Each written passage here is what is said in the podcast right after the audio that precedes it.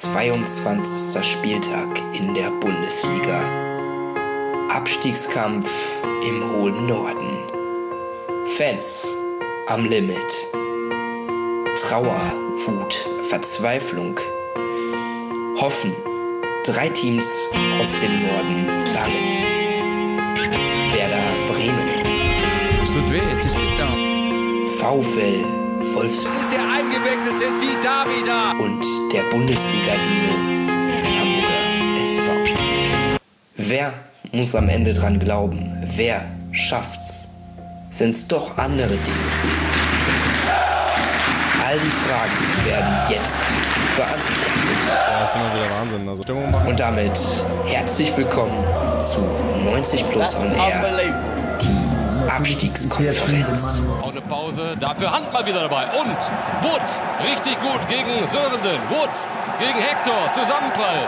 Sörensen, Kostic, weiter geht's. Waldschmidt, Kessler, Jung, ist das ein Start hier?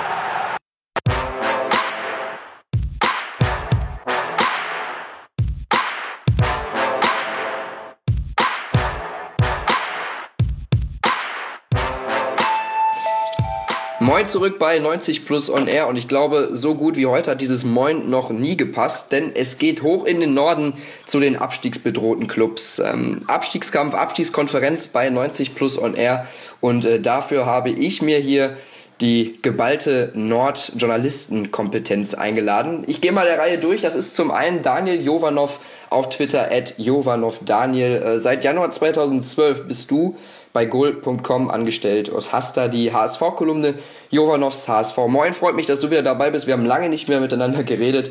Äh, so viel Anreiz zum Positiven, um darüber zu berichten, hattest du, glaube ich, lange nicht mehr beim HSV, ne? Ja, wenn es gut läuft, dann fragst du mich nicht mehr, ne? Also nur wenn wenn's schlecht läuft. Aber freut mich, dass es jetzt mal wieder geklappt hat. Und auch mit dabei Thomas Hiete, at Graf Hiete auf Twitter seit 2007 beim Kicker. Auch im Norden unterwegs. Äh, VfL Wolfsburg ist dein Schwerpunkt, aber im Herzen ist da eher so was aus dem Rheinland dabei. Äh, erster FC Köln. Wie passt das denn eigentlich zusammen? passt wunderbar zusammen. So komme ich zumindest nicht journalistisch in die Bredouille, dass ich äh, über meinen Herzclub berichten muss. Und das ist äh, tief in den oder, oder spät in den 80ern als Kind entstanden und hat alle vor allen Dingen Tiefen mitgemacht. Und selbstverständlich freue ich mich auch, dass es heute endlich mal mit uns geklappt hat, dass, Ja. dass wir miteinander reden können. Das war auch lange, äh, stand auch lange im Raum, das stimmt. Ich freue mich auch sehr. Ähm, zwei von der schreibenden Zunft, da muss dann natürlich auch so ein bisschen Hörfunk und äh, ja, Rundfunk rein. Also von, vom Fernsehen. Sven Töllner at Sky-Sven T, großes T, angemerkt. Reporter bei Sky Sport News HD, auch bei den Nordclubs unterwegs, äh, HSV, Werder, Wolfsburg. Also du deckst alle drei Clubs ab, die wir heute ähm, im Fokus haben, aber bist auch dann teilweise bei Hannover, Pauli und Braunschweig. Wie behält man denn da noch überall den Durchblick? Ja, das ist manchmal gar nicht so einfach und vor allen Dingen ist es auch nicht immer so einfach, da die gute Laune zu bewahren, denn bei unseren Nordclubs, vor allen Dingen in der ersten Liga, läuft ja nun wirklich alles andere als prächtig. Da kommt man immer nur hin mit Themen, die die Verantwortlichen natürlich auch nicht allzu sehr erfreuen. Das äh, ist dann äh, manchmal gar nicht so zuträglich für die Gesprächsatmosphäre. Also in meinem Sinne wäre es tatsächlich, wenn unsere Clubs, äh, die von uns betreuten Vereine, äh, sich mal ein bisschen straffen könnten und auch mal wieder für positive Schlagzeilen äh, sorgen würden. Ja, das haben wir lange nicht mehr gehabt. Äh, ab Platz 10 sind wir fast im Abstiegskampf, also sechs Punkte trennen Schalke und dem HSV. Ähm, ich glaube, die zwei Clubs, da muss man aber rausnehmen, Mainz und Schalke. Eng wird's ab Platz 13 mit dem FC Augsburg. Wir wollen jetzt aber mal anfangen mit dem Schwerpunkt Norden, ist ja auch gleich Pressekonferenz beim VfL Wolfsburg. Ähm, Einstieg mit einer Umfrage, die ich getätigt habe auf Twitter. Es sagen 42% der Commu- Community, dass Werder es am Ende wird, der es absteigt. 26% der HSV, 21% nur VfL Wolfsburg. Ein paar Stimmen sagt auch keiner, klar, so wie wir es vielleicht- vielleicht uns alle wünschen. Aber Sven, warum ist Werder hier in der Umfrage ähm, an erster Stelle zu nennen? Was, was glaubst du, sind die Gründe, dass die Leute denken, dass es Werder am ehesten treffen könnte? Ab, unabhängig von der Tabellenposition.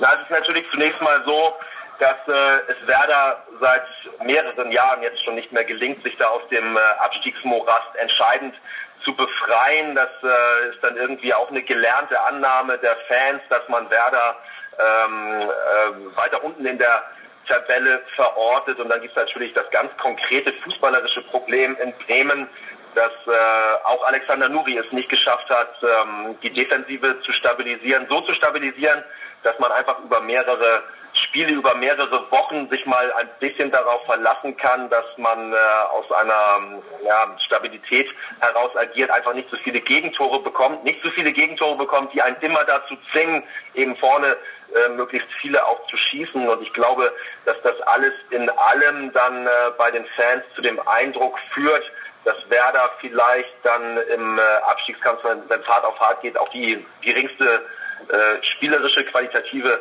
Substanz vorzuweisen hat. Und ähm, der Meinung würde ich mich tatsächlich auch anschließen, äh, allerdings hinzufügen wollen, dass ich nicht glaube, dass Werder absteigt, sondern dass es womöglich in diesem Jahr äh, der Relegationsplatz werden könnte. allerdings sehe ich dann schon auch anständige Chancen, dass sie es dann in äh, den Entscheidungsspielen gegen den Drittplatzierten der zweiten Liga bewerkstelligen können klasse zu halten. Mhm. Im letzten Jahr war es dann so, mit This is Osterdeich hat man da nochmal den Sprung vom Relegationsplatz äh, geschafft, ist dem nochmal von der Schippe gesprungen und da war auch die Offensive um damals Claudio Pizarro und auch Finn Bartels entscheidend. Äh, jetzt rückt Max Kruse in den Fokus, in den Vordergrund, äh, zieht die Mannschaft so ein bisschen mit da vorne. Ähm, ist es dann trotzdem so, dass die Offensive das große Plus sein könnte, wenn man defensiv vielleicht dann doch das eine oder andere in den Griff bekommt? Sven, was sagst Ja, ich glaube nur, dass das Plus nicht groß genug ist, um äh, diese eklatanten Abwehrschwächen zu kompensieren. Klar sind das gute Leute mit Gnabry, Bartels und äh, Kruse vorne, Pizarro. Wenn er äh, fit ist oder auch wenn er nicht ganz fit ist, ist er natürlich immer ein gefährlicher Faktor für jeden Gegner. Äh, klare Sache, aber ähm, dieses äh, Defensivkonstrukt in Bremen, das ist aus meiner äh, Betrachtung zu wackelig. Darüber hinaus äh, hat Werder eben auch mit äh, vielen Verletzungen da in diesem Mannschaftsbereich zu kämpfen. Und auch Alexander Nuri hat da hm, nicht in jedem Fall ein glückliches äh, Händchen bewiesen. Ich möchte nur daran erinnern an die äh, Aufstellung von Ulysses Garcia ähm, gegen Augsburg äh, als äh, Innenverteidiger der hatte vorher kaum gespielt und das war auch sicherlich nicht seine Position. Der musste dann gegen den abgezockten Bobadilla ran, der äh, Werder dann einfach auch in letzter Konsequenz vorgeführt hat. Also ich glaube, dass diese Unwucht zwischen äh, Abwehrverhalten und Angriffsdynamik in Bremen dieses Jahr zum Verhängnis äh, werden könnte, wie gesagt, im Sinne von äh, einem drohenden Relegationsplatz. Ähm, was Bremen für einen Vorteil hat, sind sicherlich die Fans. Auch beim HSV ist das so. Thomas, ähm, beim VfL, naja, ich sag mal, ist das diese Gewalt der Fans, die die entwickeln können, diese Kraft, glaube ich, nicht ganz so groß in der Volkswagen Arena. Jetzt geht's zu Hause gegen Bremen, also es kommt zum richtig entscheidenden Duell. Ähm, können die Fans das große Minus sein des VfL Wolfsburg? Was meinst du? Ich glaube, der harte Kern würde das äh, sehr ungern gerne hören, aber klar ist auch, dass es nicht diese Massen sind, die dann so eine Mannschaft äh, auch im eigenen Stadion nach vorne peitschen. Es, sind halt immer ein bisschen weniger, dadurch ist es automatisch nicht so laut und nicht so wuchtig. Ähm, ich glaube aber nicht, dass das dann wirklich äh, der ganz entscheidende Nachteil ist. Dafür äh, stehen immer noch elf Fußballer mindestens auf dem Platz und, und die müssen das dann regeln, auch ohne Fans. Ähm, das größere Problem, glaube ich, ist schon eher die Mannschaft äh, und nicht die Fans bei den Wolfsburg. Was genau meinst du mit Problemen in der Mannschaft, ähm, um das hervorzuheben? Ah ja, da reicht der, der, Blick auf die Tabelle. Ja. Äh, das ist jetzt kein, äh, nicht mit der, nicht, hängt nicht mit der Fanproblematik zusammen. Also 2009 haben 30.000 in dieses Stadion gepasst. Äh, 2015 auch, als es im DFB-Pokal relativ weit führte und zur Vizemeisterschaft. Also das, äh, da waren genauso viele oder genauso wenig Fans im Stadion. Ähm, die Mannschaft ist halt nicht in der Verfassung oder nicht so zusammengestellt, dass man sagen kann, die schaffen das problemlos. Und die große Gefahr ist, was auch deine Umfrage zeigt, äh, die, die wenigsten glauben, dass es den VfL erwischt. Womöglich glaubt das auch mancher Spieler nicht. Ähm, sind aber nicht in der Lage, sich da unten zu befreien. Und, und je näher das äh, Saisonende kommt und, und das Ende da ist, glaube ich schon, ähm, dass der VW Wolfsburg da noch ganz böse überrascht werden kann in diesem Jahr, weil eben die Konstanz fehlt und Mannschaften wie Werder und auch Hamburg, die, die wissen schon seit geraumer Zeit, worauf es ankommt und, und was auf sie zukommt. Beim VfL hat man das Gefühl, dass das nicht jedem klar ist und das äh, führt dann dazu, dass die Leistungen extrem unkonstant sind und äh, dass dann einer guten Halbzeit gegen Hoffenheim und den Sieg gegen Hoffenheim dann eine, eine total blutleere Leistung gegen Dortmund folgt. Und äh, viele äh, Schwankungen darf sich der VfL da nicht mehr erlauben, denn sonst wird es zum Saisonende sehr, sehr eng. Ja, der Trend sieht auch trotz des 2 zu 1 gegen Hoffenheim echt schlecht aus. Gegen Köln verloren, gegen Augsburg verloren, jetzt gegen Dortmund verloren. Ich glaube, der HSV, Daniel, ist der einzige Verein, bei dem wir nicht wirklich im Moment über den Trainer reden müssen. Also bei Bremen ist es Alexander Nuri, bei Wolfsburg ist es Ismail, der die Mannschaft nicht so richtig im Griff hat. Ja, und Markus Gistol, der macht das beim HSV nach richtig schlechtem Start, aber auf einmal richtig gut. Hat an Stellschrauben gedreht. Wie hat er das gemacht? Also, welche Schrauben hat er außer Sakai gedreht? Wie hat er das geschafft? Also ich glaube, einerseits hat er zu Beginn seiner Zeit extrem viel ausprobiert und dadurch muss man aber auch sagen, sehr viel Zeit verloren. Denn ganz viele Dinge waren ja offensichtlich. Er hat ja zum Beispiel ähm, ausprobiert, äh, Nikolai Müller und Kostic die, die Seiten zu tauschen. Das hat zum Beispiel überhaupt nicht funktioniert. Er hat lange Zeit auf Lasogga gesetzt, was auch nicht funktioniert hat. Ähm, hat dann irgendwann eingesehen, dass man vielleicht ähm, weniger, ähm, dass, dass er seine eigene Art von Fußball weniger durchbringen kann, sondern dass es tatsächlich so ein, so ein, so ein Kampffußball ist, wie in, in Hamburg ja schon seit, ähm, seit geraumer Zeit eigentlich begutachten können. Also lange Bälle nach vorne, dann wird der Ball weitergeleitet vom, vom langen Stürmer Grigoric oder eben festgemacht von Bobby Wood, der es auch ganz gut machen kann. Ähm, und, und das ist, das ist, glaube ich, so der, der, das ist ein Aspekt, also dass man taktisch umgestellt hat und viel, viel destruktiver versucht hat zu spielen ähm, und, und dann eben ähm, in, in Umschaltmomenten kontert. Das hat ja zum Beispiel gegen, gegen Leipzig dann super geklappt. Die haben da keine Lösung gefunden gegen dieses Defensivbollwerk dann des HSV. Und auf der anderen Seite hat er intern natürlich ein paar Maßnahmen getroffen, hat neuen, äh, neuen äh, Kapitän bestimmt mit Gotoku Sakai. Er hat ähm, ja, mit Emil Svalc vielleicht jemanden da raus, äh, rausgestrichen aus dem Kader, der schwierig war im Umgang ähm, und, und hat eben ein, zwei neue Typen dazu bekommen, die sehr viel Elan und sehr viel Power diese Aufgabe angetreten sind. Ich meine jetzt äh, Mabrai und, und, ähm, und Papadopoulos explizit bei, bei Wallace, die, ähm, der macht das auch ganz gut, aber ich glaube, der steht jetzt noch nicht so ganz zur Mentalität. Ist ja auch klar, der spricht die Sprache nicht, er kennt die Bundesliga nicht. Deswegen ist das, glaube ich, jetzt ist gerade in der Euphorie, weil, weil es auch super läuft für ihn. Aber die anderen beiden sind halt schon so, die haben schon richtig Bock auf diese Aufgabe, das strahlen sie auch aus. Und das hat in den letzten Spielen auch ähm, den, die entscheidende Wende auch gebracht. Man hat nämlich nach, dem, nach der Niederlage gegen Wolfsburg und nach der, vor allem nach der Niederlage in Ingolstadt gedacht, jetzt wird es in, in Hamburg nochmal richtig düster. Aber es wurde nicht düster, sondern da scheint gerade eine kleine Serie äh, sich entwickelt, oder hat sich eine kleine Serie entwickelt, die sehr wahrscheinlich aber am Wochenende dann reißen wird ja, warten wir mal ab. Also auf jeden Fall sehr realistisch, das stimmt. Sven, wenn du mal vergleichst, die, die Stimmungslage in allen drei Lagern, fangen wir vielleicht mit HSV und Werder an, die ja jetzt auch in Mainz 2 zu 0 gewinnen konnten. Alexander Nuri ist da auch nochmal seine Entlassung von der Schippe gesprungen. Ähm, wie ist denn da so die Unterschiede zu festzustellen? Also der HSV, Daniel hat es angesprochen, eine kleine Sonne über der Silvesterallee 7. Bei Bremen, ja, weiß man noch nicht. Und bei Wolfsburg nur Regen? Äh, oder wie ist das?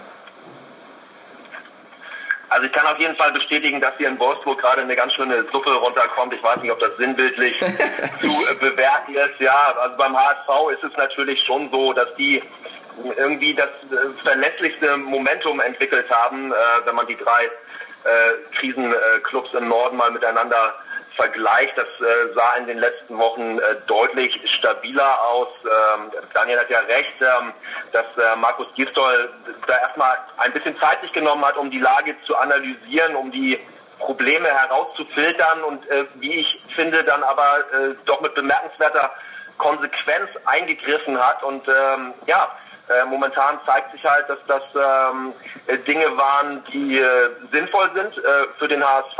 Die ähm, Mannschaft braucht klare Leitplanken. Das hat sich äh, jetzt zum Beispiel in der Elfmetersituation gezeigt, in der Diskussion zwischen Gregoritsch und Hand. Das äh, hat Markus Gisdol sich jetzt auch selbst äh, zum Vorwurf gemacht, dass seine Vorgaben da nicht klar genug waren in der Hektik, als man Bobby Wood kurz vor Spielbeginn noch aus, dem, aus der ersten Elf herausnehmen ähm, musste. Also sprich, um auf den Punkt zu kommen, also diese Mannschaft braucht klare Vorgaben, ein ganz klares Konzept, äh, unzweideutige Handlungsoptionen, dann äh, klappt das auch. Ich sehe das auch nicht äh, äh, ganz so skeptisch in München. Natürlich sind die Bayern Favorit, ist ja ganz klar, aber äh, also deren Bundesliga-Performances, die sind ja nun auch alles äh, andere als herausragend. Also dass man da mal einen Punkt mitnimmt, wenn man äh, ähm, mit einer stabilen Defensive dort antritt, das halte ich gar nicht für vollkommen ausgeschlossen. In Bremen ähm, finde ich, äh, wird die Skepsis der Leute irgendwie größer. Also natürlich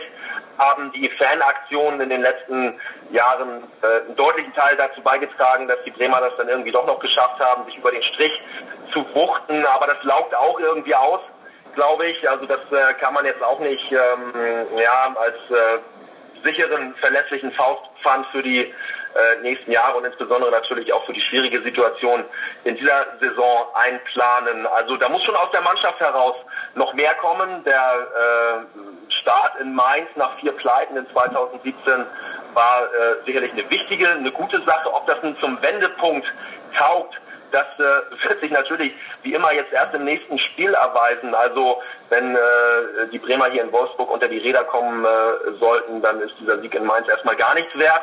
Und ja, um äh, zum Abschluss noch auf äh, Wolfsburg zu kommen, also da würde ich Thomas Hiete folgen in seinem Eingangsstatement. Die Fans sind hier kein ähm, so erheblicher Faktor wie an den anderen beiden Standorten, aber die leben ihren Verein, ihren Club natürlich schon auch und ähm, die leben auch Fankultur. Also das äh, gerät ja immer so ein bisschen in äh, zwielichtige Betrachtungsweise, wie das mit den Anhängern hier in Wolfsburg aussieht. Ich finde, da gibt es schon einen harten Kern, der sich engagiert, der Stimmung macht mhm. und äh, der auch Unmut äußert. Und das muss ja in manchen Situationen auch nicht ja, der schlechteste Impulsgeber für strauchelnde Mannschaften sein. Klar, genau. Mir ging es nur mehr um die, um die Kraft, die vom, vom Werder und HSV ausgeht. Thomas, ähm, Sven hat es angesprochen, das Spiel Wolfsburg gegen Werder Bremen. Es ist jetzt schon eine Art Endspiel, auch glaube ich für beide Trainer. Ismail kriegt ja auch nicht so wirklich den Zugriff, ähm, hat sich auch oft vertan in Sachen Aufstellung und äh, öffentlicher Darstellung.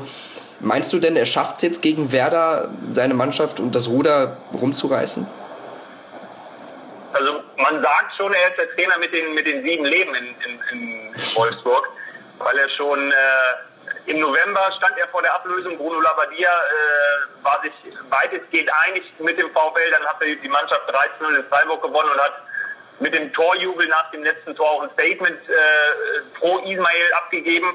Dann war es kurz vor der Winterpause so, dass der VfL sich intensiv mit David Wagner beschäftigt hat. Wagner war in Wolfsburg, auch wenn das gerne dementiert wird. Ähm, der VfL war in England und hat sich zu Gesprächen getroffen. Aber äh, man hat sich nicht auf Wagner verständigen können und auch so ist Ismail dann geblieben, unterfüttert mit den beiden Siegen zum, zum Jahresende. Und dann ist es äh, jetzt auch schon wieder wackelig. Also ich glaube, hätten sie gegen Hoffenheim verloren und dann wäre das Spiel in Dortmund gekommen, er hätte schon vorbei sein können. Zumindest ist es das, was man aus, aus gesicherten Quellen in Wolfsburg hört, dass äh, da die Gedanken bereits in die Richtung ging. Dann kam die gute Leistung gegen Hoffenheim und, und die, die vermeintliche erneute Wende. Ähm, jetzt steht man wieder vor so einem so einem Scheide, am, am Scheideweg und äh, hat dieses Spiel gegen Bremen vor der Brust. Also die Stimmung, wo wir gerade schon bei Stimmung waren, droht wirklich sowohl den Fans als auch intern zu kippen, wenn dieses Spiel morgen Abend äh, verloren geht. Und dann weiß ich nicht, äh, ob, ob Valerian Ismail im Club ähm, so ein Standing hat, dass er das dann schaffen würde. Allerdings darf man nicht vergessen, wenn man auf die Tabelle, ich glaube mittlerweile die letzten sieben Spieltage guckt, da gibt es kaum eine Mannschaft, die besser abgeschnitten hat als der VfL Wolfsburg. Also Ismail hat mit der Mannschaft, wenn auch nicht mit viel Glanz, Punkte eingesammelt. Ähm, nur jetzt muss er zwingend schnell Konstanz reinbringen, denn sonst äh, geht vorbei, wenngleich es auch eine Frage der Alternativen ist. Also der, der Markt ist an sich seit, seit Monaten durchforstet und äh, da ist nicht der Kandidat, äh, bei dem alle im, im, im Verein bzw. im Konzern mit Volkswagen dahinter sofort sofort schreien, ja, das machen wir und das wollen wir und, und der wird uns äh, in der Bundesliga halten. Also die, die Hoffnung ist grundsätzlich schon da, dass man mit Ismail am besten stabil die Saison zu Ende bringt und dann im, im Sommer ähm, mit einer großen Lösung den, den Neuanfang startet. Und äh, da ist Lucien Favre einer der, wenn nicht sogar der Kandidat, auch Paulo Sousa wird äh, gehandelt in Italien ähm, da gehen die, Richtung, die Gedanken schon ganz klar in Richtung Trainerwechsel. Hm. Daniel, da schrecken, glaube ich, alle HSV-Fans auf. Äh, Bruno Labbadia und er wäre natürlich auch nicht, glaube ich, die langfristige Lösung beim VfL Wolfsburg. Wir gehen wieder zum HSV, ist eine schöne Überleitung, finde ich. Ähm, da muss man auch vorsichtig sein. Ne? Nach einer Serie kam ja eigentlich immer konnte man die Uhr nachstellen, Rückschläge beim HSV. Äh, jetzt wirkt das Ganze stabiler, auch trotz der Ausfälle im Spiel gegen Freiburg und obwohl der Gegner auch stark war und auch, auch gut war, hat man trotzdem seine Chancen effektiv genutzt. Ähm, ist es trotzdem im Moment ein Schein beim HSV oder steckt da schon ein bisschen mehr hinter? Kann die Mannschaft das stabil rüberbringen und dann sogar gar nicht in die Relegation müssen? Sie hat es in den letzten vier Spielen, das Pokalspiel mit eingerechnet, bewiesen, dass sie es kann. Ich fand das auch, was du gerade gesagt hast, sehr bemerkenswert, dass sie ganz wichtige äh, oder ganz schwerwiegende Ausfälle gegen Freiburg auch kompensieren konnte. Da sind dann plötzlich Spieler aus der zweiten Reihe wieder so ein bisschen hervor äh, oder stachen so ein bisschen hervor. Also Aaron Hunt da explizit genannt, äh, der für mich ein ganz gutes Spiel gemacht hat. Der wird von den HSV-Fans natürlich ein bisschen kritischer gesehen kann an seiner Werder-Vergangenheit liegen. Ich kann es jetzt nicht hundertprozentig äh, beurteilen, aber so, so schlecht, wie er, wie er gemacht wird, ist er dann doch nicht. Also zumindest in den letzten Spielen hat er, es, hat er das Gegenteil bewiesen. Im Moment wirkt es halt einfach so, dass es stabil ist, aber wir sind ja auch abstiegserfahren. Äh, wir wissen ja auch, wie schnell sich sowas ändern kann. Also was jetzt am 22. oder 23. Spieltag passiert, ähm, ist, zwar, ist zwar auch wichtig, weil es in jedem Spieltag um drei Punkte geht, aber dann letztendlich ähm, entscheidet sich das dann doch irgendwie am Ende der Saison, ähm, was, was, äh, wer, wen es trifft, wer in die Relegation muss oder wer direkt absteigt. Ähm, Qualität hat der HSV definitiv. Er hat sich ja jetzt auch ähm, verstärkt auf den entscheidenden Positionen, die eben zu schwach äh, besetzt waren, beziehungsweise nicht, nicht richtig besetzt waren. Man hat mit Wallace die jetzt einen, einen defensiven äh, Mittelfeldspieler, der, der, das, der seine Rolle gut macht, der auch äh, ganz gut harmoniert mit, mit Gideon Jung. Ähm, die machen das, was sie können, machen keine spektakulären Dinge. Ähm, Louis Holtby wurde auf eine Position vorgezogen, die ihm besser liegt also er spielt im offensiven äh, Mittelfeld mittlerweile, äh, liegt ihm besser, dort kann er seine Stärken besser ausspielen, weil er ja sehr viel Kraft hat und die muss ja, also so viel Energie, das muss ja alles irgendwie raus. ähm, und das macht er halt eben ganz gut, indem er sich so als zweiter Anläufer immer ähm, positioniert, äh, neben dem Stürmer, also meistens dann neben Bobby Wood in den letzten Spielen. Und ähm, da kann er seine, seine, seine Spielstärke auch besser zur, zur Entfaltung bringen. Also da ist auf der einen Seite ein taktisches Gerüst, was im Moment funktioniert, und auch ein mentales Gerüst, was im Moment funktioniert. Also ich habe jetzt nicht den Eindruck, dass ich jetzt auf eine total labile Mannschaft schaue beim HSV. Dennoch ist das auf, auf sehr, also es ist auf sehr wackeligen Beinen, was dort beim HSV sich gerade eben ähm, aufgebaut hat, weil äh, das von ganz bestimmten Spielertypen und von einer ganz bestimmten Mentalität abhängt. Und diese Spieler drohen jetzt im Moment auch auszufallen. Also wir wissen bei Papadopoulos, beide Schultern wurden schon mal operiert, die sind beide in Mitleidenschaft gezogen worden. Jetzt hat es ihn wieder erwischt. Er wird im Spiel gegen äh, Bayern definitiv nicht zur Verfügung stehen. Wie lange er ausfällt, dazu möchte sich der HSV nicht konkret äußern, hält sich da so ein bisschen bedeckt. Ich vermute, dass es wahrscheinlich ein bisschen schwieriger ist.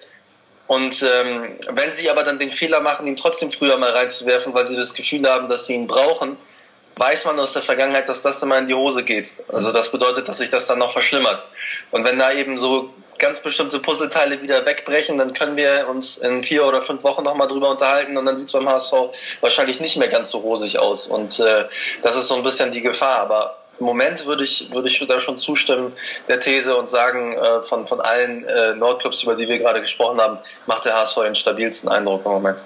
Jetzt gehen wir mal durch. Sven, fangen wir bei dir an. Wir müssen eigentlich auch nicht nur die drei Nordclubs nennen, das gab es auch bei der Umfrage, da gab es Stimmen, die sagten, keiner steigt ab, äh, wir müssen andere Mannschaften reinbeziehen. Das wären dann zum Beispiel der FC Augsburg, Ingolstadt, Darmstadt. Die sind auch, also Ingolstadt und Darmstadt stehen auch im Moment da äh, an den letzten beiden Rängen. Was glaubst du denn, was für eine Konstellation ist, okay, Stand jetzt schwierig zu sagen, aber am realistischsten? Ja, realisch, realistischsten.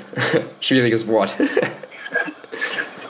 Ja, stimmt. Das versuche ich mal zu vermeiden, das Wort. Also ich glaube äh, nicht mehr an Darmstadt. Ähm, ich sehe ähm, schon eine Art Pfingsteffekt und die haben sich ja auch nochmal hm, ja, deutlich verstärkt in der äh, Wintertransferperiode, aber die sind dann für meinen Geschmack mit ihren zwölf Punkten zu diesem Zeitpunkt dann doch zu weit abgeschlagen und äh, qualitativ auch am schlechtesten besetzt. Die haben halt in ihrem ersten Jahr wirklich natürlich auch von der Euphorie gelebt und ähm, da dann ja auch so eine, ja, so eine, so eine Strömung entwickelt, die sie einfach irgendwie durch die Saison über den Strich getragen hat. Ingolstadt natürlich, Walpurgis aus der Entfernung betrachtet, äh, packt da die Dinge irgendwie richtig an. Glaube aber auch, dass die sich mit der schlechten Hinrunde eine zu große Bürde auf die Schultern gelegt haben. Also ich sehe Ingolstadt und Darmstadt ähm, dann schon ähm, als die wahrscheinlichsten, die realistischsten äh, Absteiger. Und geschafft. ähm, äh, wenn man die letzten Wochen betrachtet, muss man eben schon auch sagen, dass es zum Beispiel in Mainz eben alles andere als stabil läuft. Da äh, sind doch ein paar Rückschläge zu verzeichnen gewesen, die man so nicht unbedingt erwarten äh, konnte. Und naja gut, ähm, bei Augsburg äh, finde ich, ähm, kann man jetzt auch noch nicht davon ausgehen, dass die sicher durch sind. Also da sind schon mehr Mannschaften mit im Pool der Abstiegskandidaten als noch vor einigen äh, Wochen und das ist aus Sicht der ähm, äh, Nordvereine ja natürlich eine positive Entwicklung. Thomas, was sagst du? Wie würdest du dich dem anschließen oder sagst du, der VfL, der rutscht noch ab, der HSV rutscht noch ab oder Bremen bleibt da? Also es ist, es ist jetzt nicht mutig, auf Darmstadt als Absteiger zu setzen, wenngleich ich finde schon, es hätte wahnsinnigen Charme, wenn sie zumindest nochmal äh, wirklich in Schlagdistanz kämen und, und äh, die vermeintlich Großen davor so ein bisschen ins, ins Schwitzen bringen. Ich glaube aber trotzdem, da fehlt es halt auch an Substanz und glaube nicht, dass, dass Darmstadt das dann schafft. Ingolstadt äh, hat immer wieder diese Spiele drin, dass sie in, Frankfurt gewinnen, dass sie die Bayern äh, bis äh, kurz vor Schluss äh, weitestgehend in Schach halten. Ähm, ich würde mich als, als äh, arrivierter Club wie, wie Bremen, Hamburg und Wolfsburg nicht darauf verlassen, dass, dass Ingolstadt irgendwie da unten bleibt. Ähm, wenngleich ich doch glaube, dass, dass, ich, dass die großen Clubs am Ende es doch wieder schaffen, diesen, den Kopf aus der Schlinge zu ziehen. Aber ein Nordclub äh, wird er wissen und, der wird in die Relegation gehen. Ich glaube auch, so wie Sven, dass es am Ende Werder Bremen sein wird. Daniel, ist Ingolstadt für dich auch zu unterschätzt? Ja, definitiv. Wenn man sich zum Beispiel mal eine Statistik anguckt, ähm, die Auswertung der Torchancen, da liegt Ingolstadt mit ähm, 94 gemessenen äh, Torchancen, also Großchancen, auf Platz 7. Äh, nur mal zum Vergleich, der HSV hat 59 und steht auf, äh, auf dem 17. Rang. Also das deutet schon mal darauf hin, dass die kein Problem haben, sich Chancen zu erspielen oder in Tornähe zu kommen, sondern dass sie ein Problem haben, die Dinger eben reinzumachen. Ähm, das kann manchmal, wenn man einen Lauf hat, dann eben auch ganz anders aussehen, dass die Bälle dann wieder reingehen und dass man eben ganz schnell wieder, wieder punktet äh, und dann eben auch dreifach. Also Ingolstadt, glaube ich, ist für mich so eine Mannschaft auch aus der Ferne betrachtet, die ein bisschen Pech hatte. Ich glaube auch Kauczynski hat äh, am Anfang keinen schlechten Job gemacht, aber hatte einfach Pech, weil, weil, sie, weil sie die Spiele nicht gewonnen haben, obwohl sie die, die Möglichkeiten dazu hatten. Also Ingolstadt ähm, sehe ich da schon mit mehr, definitiv mit mehr Substanz als, als Darmstadt und ähm, ist natürlich so ein Gegner oder ist natürlich so eine Mannschaft, wo man jetzt vielleicht nicht so ganz, ganz genau dahin guckt, weil man sie ja auch da in dieser Region irgendwie erwartet. Ähm, vieles fokussiert sich dann eben auf Wolfsburg, Hamburg und Werder Bremen, Traditionsvereine und eine Mannschaft mit, mit, mit der Ambition eigentlich ganz anders, äh, äh, also woanders zu stehen, um die internationalen Plätze mitzuspielen. Wenn man sich den Kader anguckt, ähm, könnte man zumindest aus der Ferne meinen, dass das, dass das möglich sein sollte. Ist es in dieser Saison aber nicht. Deswegen gucken da ganz viele so auf diese Mannschaften und Ingolstadt wird vielleicht ein bisschen vernachlässigt in der, in der Betrachtungsweise, aber ich glaube schon, dass wenn die, wenn, wenn die mal einen Lauf haben, wenn sie, wenn sie ein Mittel finden oder wenn sie eben einen Torjäger finden, der die Dinger eben auch reinmachen kann, äh, dass sie da auch ganz schnell wieder mal äh, ein paar Plätze gut machen und dann reden wir wieder über eine ganz andere Konstellation in der Tabelle. Wir bleiben gleich noch mal ein bisschen beim HSV. Jetzt ist aber gleich erstmal PK beim VfL Wolfsburg. Ich glaube, Sven und Thomas, die scharen schon ein bisschen mit den Hufen, wollen da äh, natürlich gleich rein und die letzten Infos dann auch rauszuhauen. Ich wollte mich bei euch beiden dann nochmal bedanken, bei Thomas Hiete vom Kicker für deine Einschätzung zum VfL Wolfsburg und auch generell zu den Nordclubs. Ich hoffe, dir hat es auch Spaß gemacht und äh, jetzt gibt es gleich auf der PK nochmal äh, ein paar Erkenntnisse, die dann für das Spiel Wolfsburg gegen Bremen, also Abstiegsendspiel, dann Aufklärung bringen.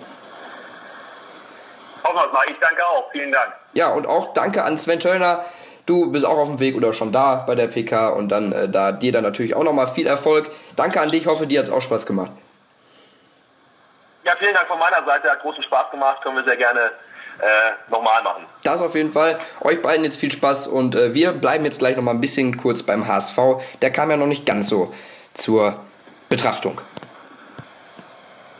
So, während Sven und Thomas jetzt bei der PK beim VfL Wolfsburg sind, ähm, wollen wir noch mal kurz weitergehen zum HSV, zum Bundesliga-Dino, der diese Saison natürlich wieder einmal ganz unten drin steckt. Aber Daniel, der ist noch dabei. Ähm, wir standen nach zehn Spieltagen hier oder haben mal geschrieben, da hatten der HSV zwei Punkte.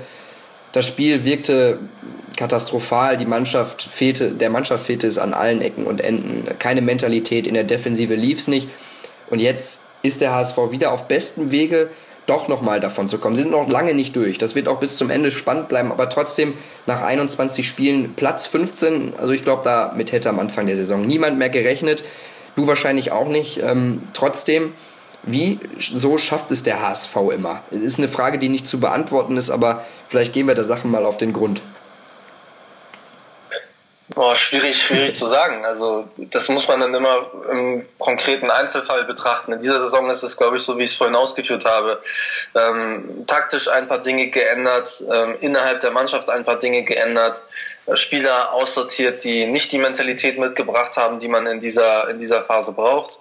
Ähm, Veränderungen vorgenommen auf entscheidenden Schlüsselpositionen in der Vorstandsebene und auf der Ebene des Sportdirektors, ähm, wo ich ganz besonders sagen muss, dass dass der neue Vorstandsvorsitzende Herbert Bruchhagen mit seiner Erfahrung, die er hat, bei Eintracht Frankfurt auch mit, äh, mit so einer Situation im Abstiegskampf da sehr viel Ruhe ausstrahlt, ähm, eine Überzeugung auch ausstrahlt, äh, dass man es eben schaffen kann und eben alles diesem Ziel ähm, Klassenerhalt unterordnet, äh, den Fokus ganz klar auf den Trainer legt, den versucht zu stärken, soweit es geht und ähm, ist ja auch da zum Beispiel in der Winterpause ein Deal eingegangen mit dem Wallacey, ähm, der normalerweise gar nicht so sehr die Handschrift trägt eines Heribert Bruchhagen, weil das gar nicht so sehr sein Ding ist, solche, solche Transfers zu machen, wo man eben die Hilfe eines Investors in Anspruch nehmen muss und Geld ausgibt, was man eigentlich nicht hat. Das passt überhaupt nicht zur Philosophie von Heribert Bruchhagen. Er hat es aber trotzdem gemacht, im Sinne oder, oder für den Trainer, äh, weil, weil der ganz eklatantes Defizit auf dieser Position erkannt hat ähm, und sich sonst eben nichts ergeben hat, äh, was man was man hätte bekommen können, was was äh, leicht zu zu finalisieren wäre. Das war bei diesem Deal so hat natürlich seine seine Bestandteile eben, dass man sich bei Herrn Kühne dafür Geld leihen muss. Aber ähm, wenn es der Sache dient und im Moment ist es so, dann ähm, ist es, ich sag mal so, dann kann man äh, mal ein Auge zudrücken, dass vielleicht Herbert Bruchhagen da seinen Prinzipien nicht ganz treu geblieben ist. Ja, er strahlt auf jeden Fall auch Souveränität aus. Das hatten wir unter Dietmar Beiersdorfer nicht. Er wird geschätzt, auch von der öffentlichen Wahrnehmung. So beobachte ich das. Ein anderer Aspekt, finde ich, ist auch, dass der HSV Tore schießt. Also wieder das ist vielleicht Markus Gisdol zuzuordnen, weil die Tordifferenz natürlich auch einen entscheidenden Faktor trägt. Äh, es stehen jetzt wieder bei minus 16, ähm, sind damit dann mit Bremen. Okay, Ingolstadt hat noch eine bessere Differenz, aber das könnte ja am Ende auch ausschlaggebend sein. Und ohne Tore kommst du halt nicht weit. Das war ja immer die, die Sache beim HSV. Das heißt, durch diese defensive Stabilität ist doch mehr Platz für die Offensive, die ja eigentlich gut besetzt ist, da. Ne? Also ich finde, das ist auch nochmal so, dass die da besser fu funktionieren. Also ein Müller, ein, ein Philipp Kostic, der auch, glaube ich, besser funktioniert, weil Emir Spajic und Alin Halilovic nicht mehr da sind. Ne?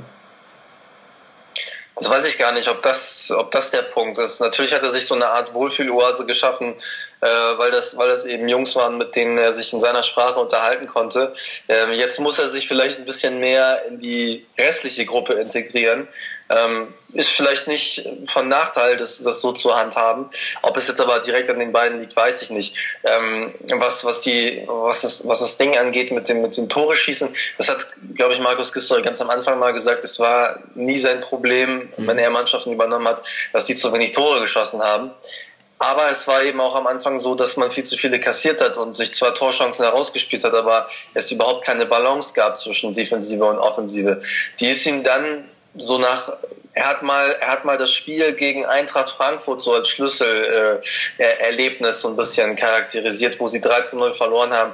Das war wirklich ein, ein brutal schlechter Auftritt, auch von der ganzen Ausstrahlung her. Danach hat er ein paar Veränderungen äh, vorgenommen. Die zwei nachfolgenden Spiele waren jetzt auch nicht unbedingt erfolgreicher mit 3 zu 0 gegen Köln und 2 zu 5 gegen, ähm, gegen, gegen Dortmund. Dann hat man sich aber in Hoffenheim irgendwann ähm, gefangen. Insgesamt muss man sagen, dass das, dass das Spiel des HSV äh, dann doch so aussieht wie das eines Abstiegskandidaten. Es ist für mich eine Mischung, im Moment eine Mischung aus Ingolstadt und Darmstadt Fußball. Also was ich damit meine ist, Ähm, Ingolstadt ganz klar lange Bälle, miserable Passquote eben, weil man so viele Bälle irgendwie ins Nirvana schlägt und dann versucht, äh, den Gegner zu, zu Fehlern zu zwingen und schnell zu kontern. Ähm, also was, was Ingolstadt und Darmstadt ausmacht und dann nochmal der Aspekt, das hat Ingolstadt vor allem in der vergangenen Saison ausgemacht, ist natürlich das Ding Standards. Äh, dieses Element hat man im, im äh, Spiel gegen Leipzig ähm, erfolgreich angewendet, hat zu zwei Toren geführt. Ansonsten war der HSV ja nicht äh, der Standardskönig mhm. der Liga, sondern eher überhaupt nicht äh, mit Standards gefährlich. Da hat man aber Leipzig äh, überraschen können und dann entsprechend ein so ähm, großes Ergebnis dann auch erzielt. Aber vom Fußballerischen her ist es dann tatsächlich eben ein, eine Mannschaft, die, die halt doch schon spielt wie ein Abschiedskandidat, selten beweist, dass sie auch was anderes kann im Pokal gegen 1. FC Köln. Aber grundsätzlich ist das dann doch äh, noch sehr limitiert, was, was, was dort angeboten wird. Also was ich meine ist, wenn man so einen Fußball spielt, braucht man eigentlich keine Investitionen von 100 Millionen Euro in den letzten zweieinhalb Jahren. Ja. Das wird auch günstiger gehen. Ich, das würde auf jeden Fall günstiger gehen, aber ähm, da müssen wir natürlich dann nochmal schauen, was dann Dietmar Beiersdorfer da ähm, gemacht hat. Jetzt geht's für den HSV in schwierige Wochen, also von den Gegnern her. Das, das liegt ihm eigentlich immer besser als die vermeintlich kleineren, die, die Duelle. Klar, in München ähm, hast du gerade schon eben gesagt, glaubst du nicht daran, also höchstwahrscheinlich nicht, aber ich bin irgendwie so, ähm, von der Ausgangslage ist es wahrscheinlich so, dass ähm, der HSV da die größten Chancen hat, seit langem mal wieder was zu holen, allein von dem selbigen Trend und von denen des FC Bayern. Danach Pokal, Gladbach, also nochmal ein schönes Bonusspiel. Mal schauen, wie weit da noch die Reise geht. Vielleicht Richtung Europa, vielleicht war das ja der Plan. Nein, Spaß natürlich. Ähm, ja, und dann geht es weiter mit Hertha und dann wieder Gladbach. Also schwierige Wochen, ne? muss der HSV da auch mal aufpassen, dass die anderen sich, wenn die da untereinander punkten, da nicht wieder reinrutscht? Ja, definitiv. Vielleicht nochmal kurz zum Bayern-Spiel. Ähm, meine Meinung dazu ist, dass man sich, äh, oder ich gebe mich nicht der Illusion hin, dass der HSV in der aktuellen Verfassung, was ich damit meine, ist äh, Verletzungen, Ausfälle aufgrund von Krankheit ähm, und, und eben äh, der, der, der Fakt, dass man in München spielt und ich glaube, der FC Bayern München ist zu Hause dann eben doch eine Macht mhm. und trotz dieser bestimmten Schwankungen, die sie in der Bundesliga haben, ähm, steckt da ja immer noch sehr viel Qualität, die sie vor allem auch äh, ja. Äh, durch, durch Einzelspieler immer wieder, immer, immer wieder Spiele entscheiden können. Also unabhängig davon, ob es in der 96. Minute ist. Sie haben halt die Qualität, sie haben die Mentalität. Und ich glaube, dass der Ansatz des HSVs, auch wenn heute auf der Pressekonferenz etwas anderes gesagt wurde, dann doch eher dahingehend ähm, sich, sich äußern wird, dass man versucht, Schadensbegrenzung zu betreiben. Also, dass man versucht, möglichst lange das Spiel offen zu halten, aber gar nicht so sehr irgendwie darauf, darauf bedacht sein darf, jetzt da irgendwas Übermäßiges reißen zu wollen, weil einfach viele Spieler fehlen und weil, ähm, wenn man da zu motiviert rangeht, die Gefahr auch besteht, dass sich vielleicht noch jemand verletzt. Und das wäre natürlich für den HSV ein Genickbruch, wenn jetzt noch äh, weitere Spieler ausfallen würden, die extrem wichtig sind und dann auch noch vielleicht über einen längeren Zeitraum. Das wäre, das wäre für den HSV brutal und kaum zu verkraften.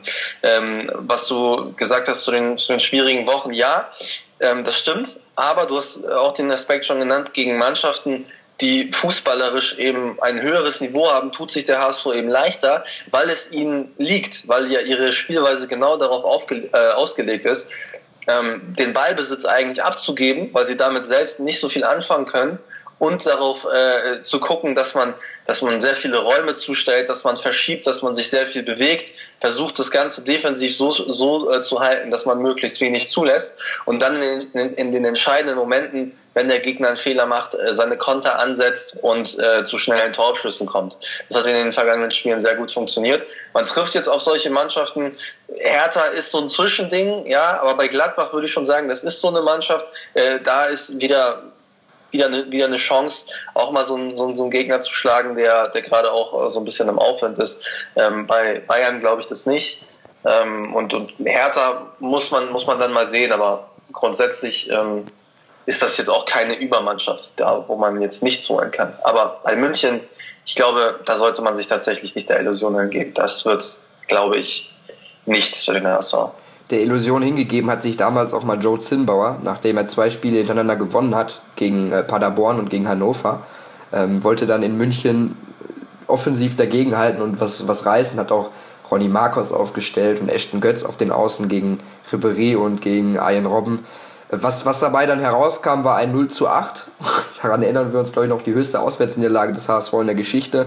Also ich glaube, da bin ich ganz bei dir, dass man da auch diesen, diesen Aspekt zu motiviert und zu ambitioniert und, und zu darauf bedacht, da zu gewinnen oder einen Punkt zu holen, dass das in München immer in die Hose gehen kann. Ähm, also Joe Zimbau ist da für mich das Paradebeispiel. Ja, definitiv. Er hat damals versucht, wenn wir nochmal über, über das Spiel reden, versucht, ähm, sehr früh angreifen zu lassen.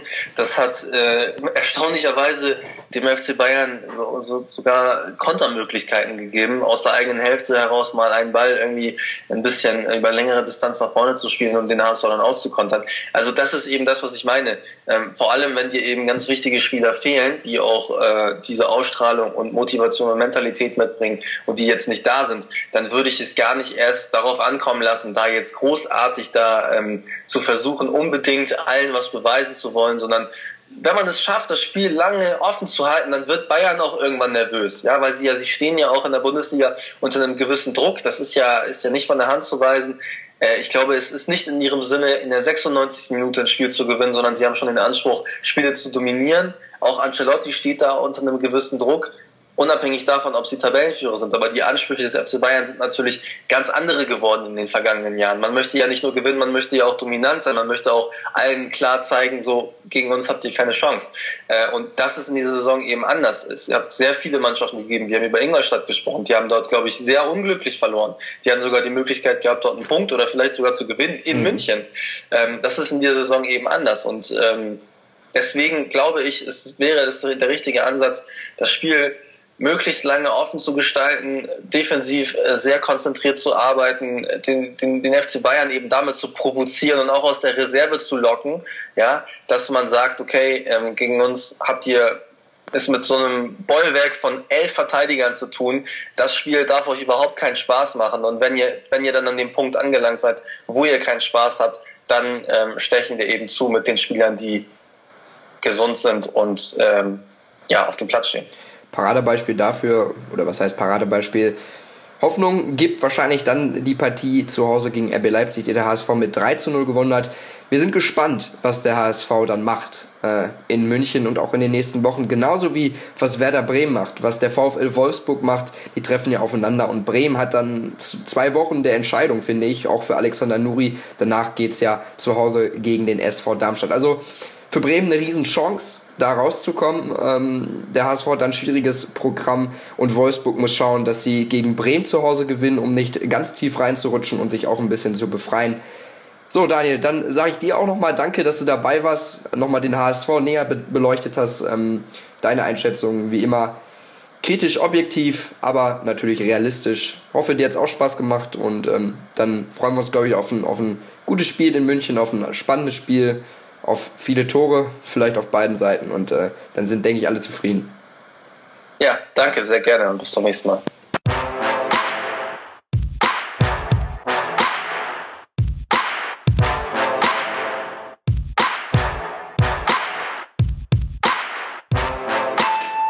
Wir wollen in der großen Abstiegsdiskussion natürlich auch nicht ganz nur die Nordclubs äh, in Betracht ziehen. Das, das käme ja auch viel zu kurz. Wir haben schon angerissen, der FC Augsburg ist richtig tief drin. Ingolstadt wird unterschätzt, aber ein Team, das haben wir noch gar nicht diskutiert. Und das ist ja das Fußballmärchen der letzten Jahre. Das ist der SV Darmstadt 98. Das sind die Olilien Olilien. Und äh, mit dabei ist jetzt Matthias Kneifel vom Darmstadt Podcast Hoch und Weit Ihr kennt ihn auf Twitter als Kickschuhblog. Ja, moin Matthias, freut mich, dass du dabei bist. Servus, vielen Dank für die Einladung. Sehr gerne und ja, alteingesessen, der Yannick der Schlütex auf Twitter. Moin Yannick. Moin, moin. Und auch der Steffen wieder dabei, jetzt wieder zweimal in Folge. Jetzt legst du wieder richtig los, ne? Jo, genau, so sieht's aus. Auch moin von meiner Seite. So, dann wollen wir natürlich reingehen in die Runde. Matthias, ähm, Darmstadt steht so ein bisschen abgeschlagen da unten, aber es gab ja jetzt ja, vor, vor zwei Wochen diesen kleinen Lichtblick gegen den BVB. Der Sieg, der hat nochmal, glaube ich, Kräfte freigesetzt. Aber wie fühlst du dich denn im Moment? Hast du, hast du Hoffnung noch? Mm, Ja, die Hoffnung ist tatsächlich nicht sehr ausgeprägt. Wenn man sich die Tabelle anschaut, wir sind sechs Punkte hinter dem vorletzten Ingolstadt, äh, sieben Punkte zur Relegation, sprich Bremen. Und haben mit die schlechteste Abwehr, den harmlosesten Sturm, die meisten Niederlagen, die wenigsten Siege, ich glaube sogar die wenigsten Unentschieden. Also da ist, äh, wenn man nur jetzt mal die Bilanzen anguckt, nicht so viel Hoffnung am Start. Allerdings, du hast es angesprochen, vor zwei Wochen gegen Dortmund, das war eine richtig, richtig, richtig reife, reife Leistung spielerisch auch überzeugend, sehr viel Chancen kreiert, was man so am Bölle schon seit Drittliga-Zeiten nicht mehr gewohnt war. Und äh, letzte Woche war ich in Hoffenheim dabei, das sah auch über weite Strecken wirklich gut aus. Und wenn die Kicker-App nicht trügt, dann hatten wir eine Passquote von 78 Prozent. Und das ist für Lilienverhältnisse schon fabelhaft. Also spielerisch ein Schritt nach vorne, jetzt fehlen nur noch die Punkte und ich befürchte, die Hypothek des Rückstands ist schon ein bisschen, bisschen zu groß. Ja, 78 Prozent, das ist nicht nur für Linienverhältnisse richtig gut. Also wenn man sich auch mal den HSV da anschaut oder äh, andere Vereine da unten, da sind dann wirklich katastrophale Passquoten am Start. Ich meine, das ist natürlich auch der Spielweise geschuldet, aber war so ein, ein Schimmer Hoffnung. Ähm, man muss jetzt trotzdem sagen, dass sich Thorsten Frings, um, um den Trainer nochmal aufzugreifen, nicht ganz so clever angestellt hat, als er angefangen ist beim SV Darmstadt, ne, da die Sache mit Jung wird. Meinst du, der hat dann auch schon so ein bisschen Kredit zu dem Zeitpunkt verloren oder meinst du eher, da fehlt einfach zu viel Qualität? Mm, Also Jungwirt hast du angesprochen. Ähm, Frings ist ja auch schon ähm, nicht nur bei Jungwirt ein bisschen aus der Haut gefahren, sondern auch ähm, in der PK nach dem Spiel gegen, jetzt muss ich mal überlegen, da gab es ein bisschen Disput wegen vermeintlichen Elfmeterszenen oder nicht. Und ähm, das zeigt für mich, dass er doch noch sehr nah an, an eigentlich dem Fußballspieler Frings dran ist, der seine Emotionen auch ein bisschen dann vielleicht auf der Zunge trägt und nicht so sehr zügelt. Und ähm, was den Kredit angeht, den er eventuell verloren haben könnte durch die Jungwirt-Eskapade, also nochmal zur Erinnerung, Jungwirt wollte gehen, hat nicht so gut trainiert und war der Meinung, mit der Verpflichtung von Steinhöfer wäre doch sein Nachfolger schon gefunden. Und damit die Lilien in der Bringschuld. Und das sah Frings nicht so. Ähm, da hat er dann in der PK richtig vom Leder gezogen. Und dann war ich auch erstmal ein bisschen in Hab-Acht-Stellung, dachte, hm, das ist vielleicht nicht so clever, ähm, aber ich denke, die letzten Spiele und wie die Mannschaft auftrat, sprechen eigentlich dafür, dass da nichts zurückgeblieben ist. Auch wenn in den Medien danach zu lesen war, nach dieser Tirade, nach dieser Schimpftirade, wäre auch die Mannschaft etwas verwundert gewesen. Wieso denn hier über einen verdienter, Ma- also verdienten Spieler so in der Öffentlichkeit hergezogen wird. Ähm, aber kurz und gut, ich glaube, das war damals nicht so clever, aber es ist nichts haften geblieben. Ja, ich glaube, ähm, das ist dann auch so eher so ein Thema, wo man. Das wäre eine zu einfache äh, ähm, Ausrede für mich eigentlich auch. Jetzt geht's zu Hause wieder am Bölle gegen den FC Augsburg und ja, man tut sich immer so schwer, am, am 22. Spieltag schon davon zu sprechen. Aber ich glaube, es ist schon das erste Endspiel, also das wirkliche Endspiel für den SV Darmstadt. Ne? Also Augsburg ist ja noch in Reichweite irgendwie und wenn man jetzt drei Punkte holt, warum nicht? Ja, ich denke, ähm, im Endeffekt haben wir schon länger ähm, Endspiele vor uns. Das ähm, heißt, wir dürfen jetzt tatsächlich nicht mehr abreißen lassen. Die Mannschaft tut aber auch gut daran, wenn sie tatsächlich nur von Spiel zu Spiel denkt, weil immer auf die Tabelle zu blicken kann einen nur frustrieren. Und ich glaube, das ist so ein bisschen die alte Schusterschule. Wir, wir denken jetzt wirklich nur an den nächsten Gegner, versuchen den bestmöglich zu bespielen oder auch zu bekämpfen und dann das Optimum rauszuholen. Ähm, Augsburg, ich hatte in meinem Blog im Vorfeld mit einem Augsburg-Fan gesprochen und handhabe das in jedem Spieltagsvorbericht so, der sagte, dass Augsburg sich eigentlich schwer tut mit ähm, Mannschaften, die hinten drin stehen und dann auch schnell umschalten. Das war jetzt zuletzt bei den Lilien nicht so ausgeprägt. Also die müssen eigentlich kommen und dürfen sich nicht erlauben, erst mal abzuwarten. Das könnte natürlich jetzt auch Augsburg wieder in die Karten spielen, die ja selber, wie du schon andeutest, ein bisschen verunsichert sind, hatten jetzt zuletzt Niederlagen zu beklagen und wenn die jetzt bei den Lilien verlieren sollten, dann ist bei denen tatsächlich auch wieder eine gewisse Alarmstimmung am Start. Ähm, bleibt abzuwarten. Also ich glaube, die Lilien können vielleicht so ein bisschen mit dem Mut der Verzweiflung antreten. Jeder hat sie schon abgeschrieben und damit lebt sie ja eigentlich auch ganz ungeniert. Ich bringe jetzt mal einen richtig schlechten Witz, dann brennt beim FC Augsburg der Baum. Ähm, ja. Ja, Chapeau. Machen wir, machen wir mal. Okay, nur noch -ta, ta -ta, Genau. Hello und Allah. Nee, machen wir mal schnell weiter. Eine spezielle Frage, ich glaube, das müssen wir jetzt mal ausnutzen. Du bist auch Darmstadt-Fan mit Leib und Seele dabei und du hast es auch verfolgt, wie, wie wie sie aus der, aus der dritten Liga in die zweite und dann von der zweiten in die erste, die, die Relegationsspiele, das war unfassbar. Ich saß auch vor dem TV und natürlich hat das einen gewissen Charme und einen gewissen Reiz, ähm, wenn man da sieht, dass im Stadion da fast noch Kreisliga-Verhältnisse herrschen in den Kabinen, dass die Spieler da die, die Schuhe sauber putzen müssen quasi. Ähm, so sieht es bei mir nämlich in der Kabine auch aus. Das ist schon, ist schon irgendwie so was Romantisches gewesen. Ähm, wie ist das denn jetzt als Fan, wenn man jetzt so merkt, okay, dieses Märchen geht jetzt so langsam, aber sicher dem Ende zu? Ist man trotzdem noch ja, guter Dinge, noch dankbar oder denkt man sich so schade, jetzt geht's wieder zweitklassig? Also noch nicht, Mhm. aber ja, ja, nee, ich verstehe deine, deine Intention. Also im Endeffekt war ja der letztjährige Klassenerhalt schon kaum zu, zu fassen. Also mit dem Bundesliga, also um nochmal das von, von chronologisch von vorne aufzurollen, als wir dieses Spiel in Bielefeld gewonnen hatten, damit in die zweite Liga aufgestiegen sind, da hatte ich mir so insgeheim an dem Abend schon gedacht, oh Jemini, wen wollen wir denn bitte schon in der zweiten Liga hinter uns lassen und kam bestenfalls auf Aalen und Sandhausen. Und dann steigen wir in die erste auf. Also das war schon mehr als äh, unverhofft. Und dann letztes Jahr dieses äh, Märchen nochmal zu vollenden oder zu perfektionieren und auf die Spitze zu treiben, war schon wirklich ähm, fast des Guten zu viel. Deshalb, ja, wir, wir sind Darmstadt, ja, da, da kann man keine Ansprüche hegen, ähm, als Erstligist äh, die nächsten Jahre hier aufzutreten, sondern die zweite Liga wäre für unsere Verhältnisse, du sprachst ja an, die Infrastruktur und auch die Struktur im Verein ist immer noch nicht Erstligareif und selbst nicht Zweitliga, Zweitligareif.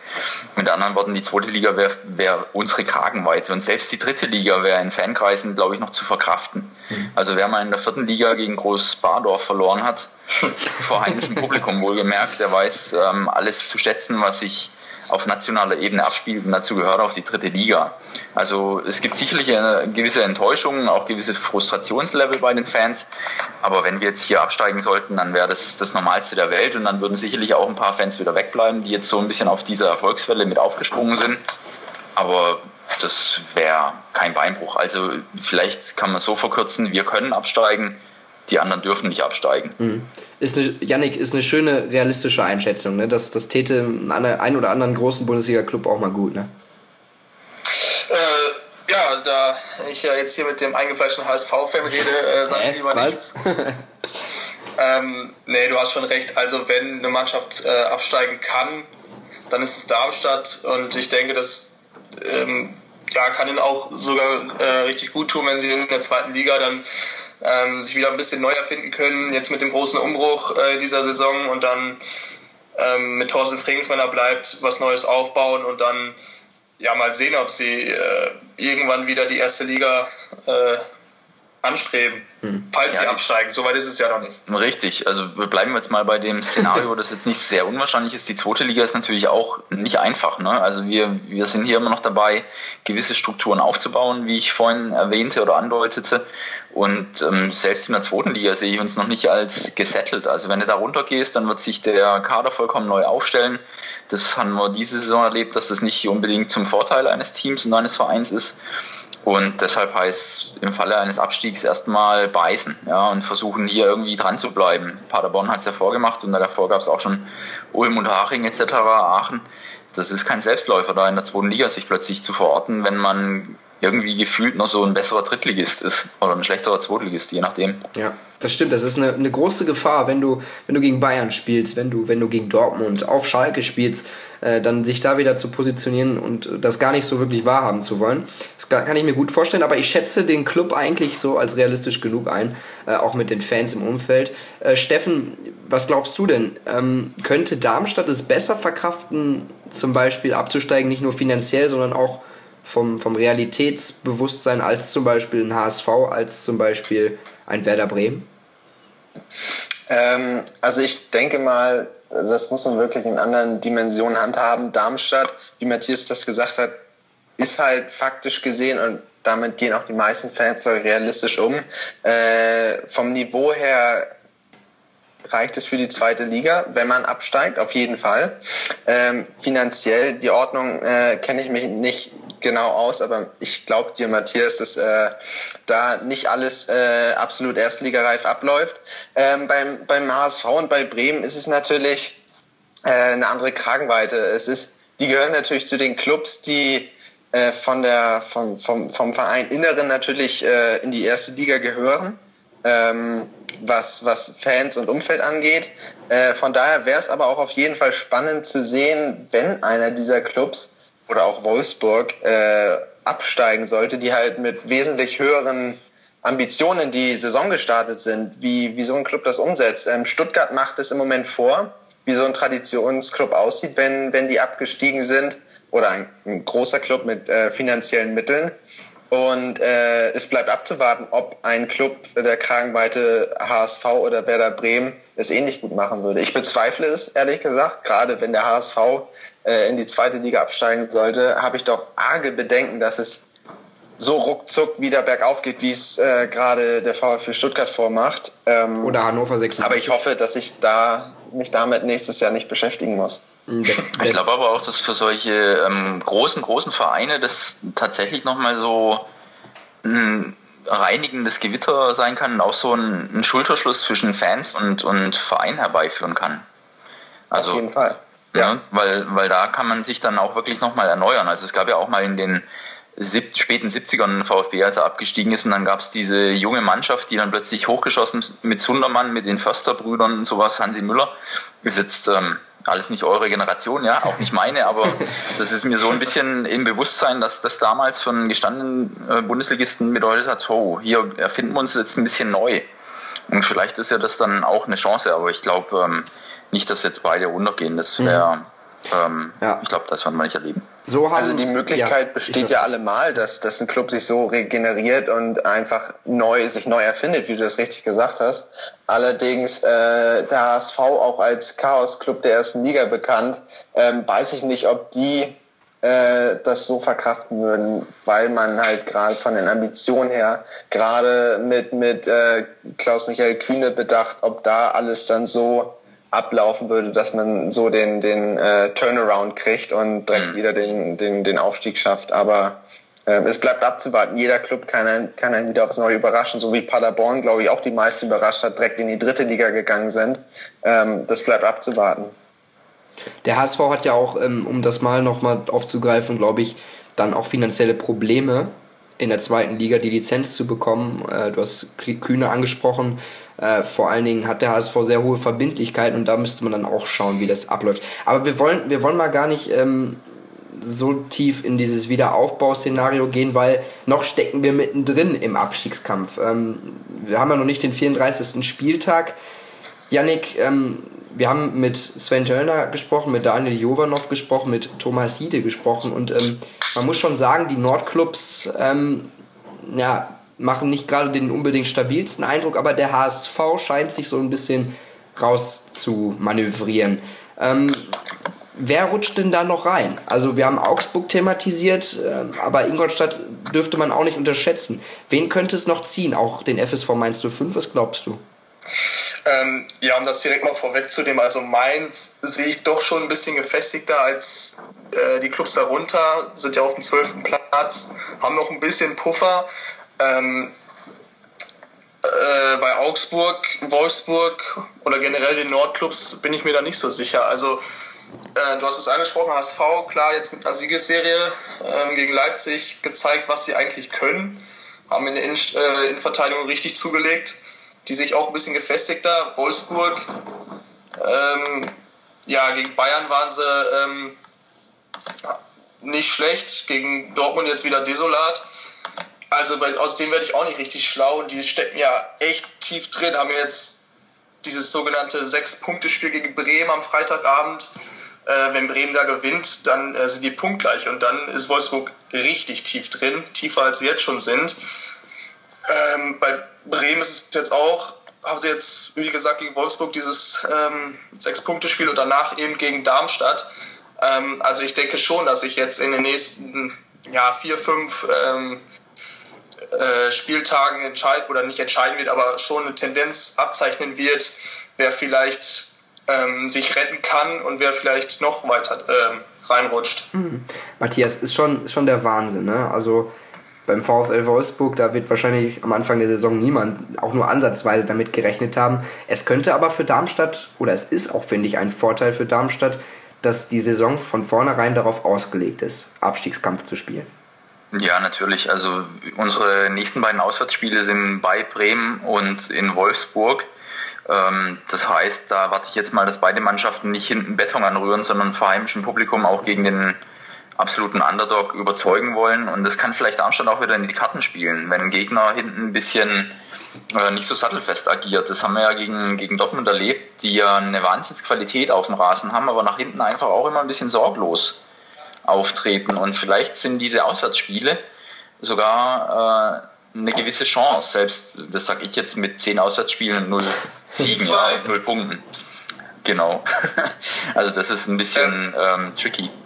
Bei den Auswärtsspielen ist Darmstadt ja nicht, nicht so gut. Also das ist vielleicht so ein kleiner, kleiner Mankel. Äh, kleiner Mankel. Ein kleines Manko, absolut, ja, klar. Also ich widerspreche mich jetzt äh, vielleicht ein wenig, aber ich glaube trotzdem, dass diese Auswärtsspiele, es geht auch noch nach Ingolstadt und nach Hamburg, also die ganzen Mannschaften, die im Endeffekt jetzt noch äh, sich vor uns so an der Perlenschnur aneinander rein, bei denen spielen wir noch. Und ich glaube, dass es den Lilien schon gut tut, wenn sie jetzt mit ähm, schnellen Leuten wie Sam und Heller und dann vielleicht auch in einem etwas robusteren Terence Boyd in der Mitte und von hinten einem Strippenzieher wie Hamid, äh, Hamid Altintop doch ein bisschen besser zurechtkommen könnten. Also das ist jetzt auch ein bisschen Wunschdenken, aber die letzten Spiele haben mir da ein bisschen Anlass zur Hoffnung gegeben. Und, und weil du Wolfsburg angesprochen hattest, äh, das ist tatsächlich schon eine Gefahr. Also die Mannschaft scheint von der Mentalität her ein bisschen zu wackeln, weil sie einfach sich in einer Tabellenregion wiederfinden, wo sie denken, das ist doch alles nur ein schlechter Witz oder vielleicht auch ein Albtraum und dann das auch ein bisschen lähmt. Und deshalb Wolfsburg gerne. Also ähm, wir haben jetzt kurz Hamburg vorhin erwähnt, dass die ja so einen Zwischenspurt einlegen und sich eher hinten rausarbeiten sehe ich im Moment auch so. Erinnere ich aber auch letztes Jahr an VfB. Die hatten sich auch zwischendurch mal mit einem Zwischensport richtig gut rausgearbeitet und waren im Endeffekt nur noch äh, einen Schritt vom Klassenerhalt entfernt. Und dann haben sie in den letzten sechs, sieben Spielen gar nichts mehr geholt. Also so ein Zwischensport kann trügerisch sein, siehe VfB, aber im Moment befinden sie sich tatsächlich auf einem guten Weg und die Innenverteidigung, wenn Papadopoulos äh, tatsächlich wieder fit ist und mit Mavrai super. Also das waren wirklich zwei, ja. zwei ganz große ähm, Einkäufe. Aber Steffen, du weißt natürlich auch besser, wenn man sich beim HSV mal so ein bisschen was aufgebaut hat, das steht alles auf wackeligen Beinen und da kann Hänger, Daniel hat es angesprochen, Daniel Jovanov, da spielen so viele Faktoren eine Rolle, jetzt auch mit dem Verletzungspech, das kann alles wieder richtig ineinander klappen. Ne? Ja, klar, auf jeden Fall. Ähm, ich finde, also, ja gut, es klingt natürlich immer wie so eine klassische Parole, wie man sie von einem Trainer erwartet. Aber einem Markus Gisdol glaube ich sofort, der, der schafft es da, oder man hat auch gesehen, dass der schafft, äh, eine, eine Stimmung in die Mannschaft zu bringen. Und wenn der jetzt sagt, wir bewerten das alles nicht über, ähm, er weiß selbst, dass, dass man da schnell wieder reinrutschen kann, ähm, dass, dass er die richtigen Mittel greifen kann. Und ähm, natürlich, das Verletzungspech äh, kann man auch wieder nur die Hand vors Gesicht schlagen, wenn man jetzt hört, dass ein Papadopoulos für, für Spiel am Samstag gegen die Bayern auszufallen droht. Ein Kapitän Sakai äh, liegt mit Grippe flach, einige anderen Spieler sind auch Grippe geschwächt. Ähm, da, da kommen einem Hamburger natürlich Ergebnisse wie 2 zu 9 oder 0 zu 8 äh, wieder ins Gedächtnis.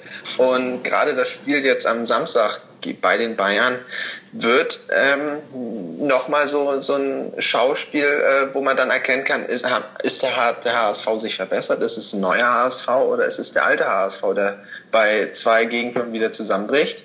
Ähm, es bleibt abzuwarten. Da der Abstiegskampf ist auch so, so eine reine Nervensache, da kennen wir uns jetzt in Hamburg ja auch schon ein bisschen aus. Hör bloß auf. Ähm, ich, ich, ich bin positiv, dass es, dass es klappt. Dazu, äh, dafür hat Markus Gieser viel getan. Aber wie Matthias das richtig gesagt hat, es kann so schnell wieder nach hinten losgehen und dann stehst du am 34. Spieltag auf Platz 17 und denkst, wo war die gute Serie, als man sie gebraucht hat. Das stimmt. Wir können hier jetzt nur abwarten. Wir haben den 22. Spieltag, der ansteht. Äh, ich freue mich drauf, wie immer eigentlich. Ähm, es sind spannende Spiele dabei, nicht nur Wolfsburg, Bremen und, Bayern, Hamburg, Darmstadt, Augsburg. Ähm, da ist dann auch ein Duell dabei, sage ich mal, Leipzig gegen Köln. Da zeigt sich auch so, was oben geht. Trotzdem, unser Thema war in der Woche der Abstiegskampf. Jetzt auch mit dabei der SV Darmstadt 98. Danke an Matthias von Kickschuh-Blog und vom Hoch und Weit Lilien Podcast. Ähm, hast hier bei uns dein Debüt gefeiert. Ich hoffe, dir hat es Spaß gemacht und äh, ja, dann wünschen wir ein gutes Spiel, gutes Heimspiel am Bölle und vielleicht äh, noch, eine, noch eine spannende Saison. Ja, ja, herzlichen Dank. Also hat Spaß gemacht, war eine nette und äh, auch sehr wissige, wissige, was sage ich denn hier für Worte? sehr, sehr ähm, ja, gut aufgestellte Runde und würde mich freuen, wenn es eine Neuauflage gäbe. Vielleicht mit einem Lilien-Rückenwind an Spieltag, was weiß ich was. Ja, wer weiß. Vielleicht haben wir da auf jeden Fall dann nochmal eine Gelegenheit, noch intensiver über den SV Darmstadt zu reden. Ja, Yannick, für deine Dortmunder geht es auch gegen Freiburg zu Hause. Das ist ein schweres Spiel, da zeigt sich wieder. Ähm, können sie das Gesicht des Europapokal-Wettbewerbs oder der Spiele, wenn es um was geht, auflegen. Denke ich auch eine spannende Sache. Ähm, ja, danke auch nochmal an dich, dass du dabei warst und ich glaube, du fieberst dem Spiel auch schon entgegen, ne? Ja, auf jeden Fall. Gegen Freiburg äh, wird es kein Selbstläufer. Das wird eine spannende Kiste. Freue mich drauf. Ja, Steffen, und vielleicht der HSV gewinnt mal wieder seit 2007 beim FC Bayern. Damals Paulo Guerrero, der Torschütze, den gibt es nicht mehr. Aber vielleicht gibt es ja einen Michael Gregoritsch, der das macht oder so. Ne? Bin ich der Letzte, der da was gegen Auf jeden Fall. Alles klar, dann euch noch eine schöne Nacht, kann man glaube ich schon sagen. Ähm, und euch da draußen natürlich viel Spaß mit der Folge, mit dem Teil von Daniel Jovanov, Sven Töllner und Thomas Hiete und natürlich auch jetzt mit unserem Teil hier nochmal zum Abschluss über Darmstadt. Macht's gut, bis dahin viel Spaß mit dem Fußballwochenende und bleibt sportlich.